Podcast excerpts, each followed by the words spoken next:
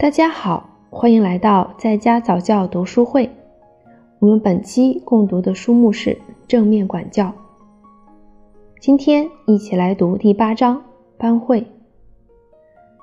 正面管教方法是否有效，取决于大人在对待孩子时相互尊重的态度，以及对孩子的长期影响的关心。可以保证的是，那些体验到。书中所列出的相互尊重的互动情形的孩子，就肯定能学会成为一个品行优良的人所应具备的自律、合作、负责、坚韧不拔、机智、善于解决问题以及其他社会和人生技能。上述所有这些好的结果和态度，在定期的班会和家庭会议中。能够得到最充分的认识和体验。这种会议为大人和孩子提供了最好的环境，让他们能够学习和实践合作、相互尊重以及专注于问题的解决方案等民主程序。正如一位老师所说的：“我是来当老师的，不是来当警察、法官、陪审员或执法官的。”自从我们开始定期召开班会以后，我的学生们开始懂得互相尊重和互相帮助。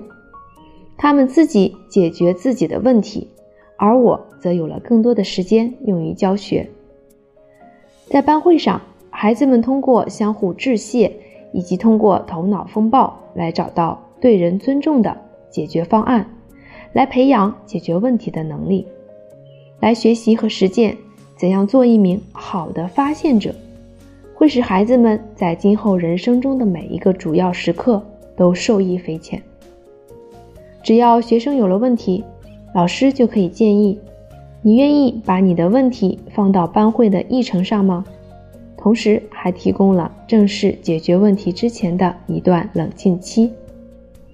在班会上要避免的一些态度和行为有：一。不要把班会当作说教的另一个平台。二，不要把班会作为继续过度控制孩子们的手段。在小学里，班会应该每天开一次，或至少每周三次；初中和高中可以每周一次班会。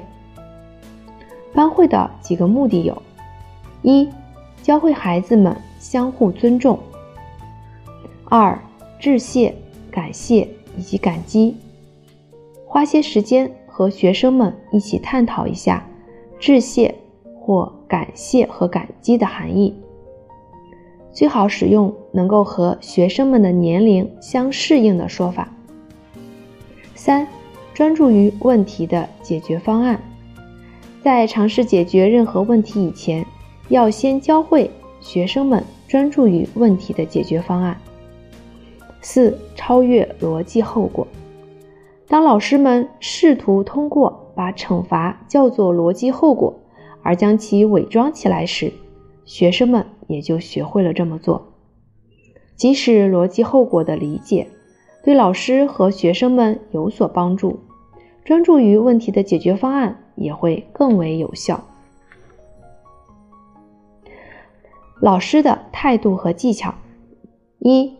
放弃控制，邀请孩子合作。二、做出榜样。三、问启发式问题。开放式的问题可以把一种负面气氛转变为积极的气氛。四、要为一些问题承担起责任。五、要客观，不要评判。当学生们感到他们可以不受批评的讨论任何问题的时候，他们就会把更多的问题来提出来，让大家公开讨论并从中学习。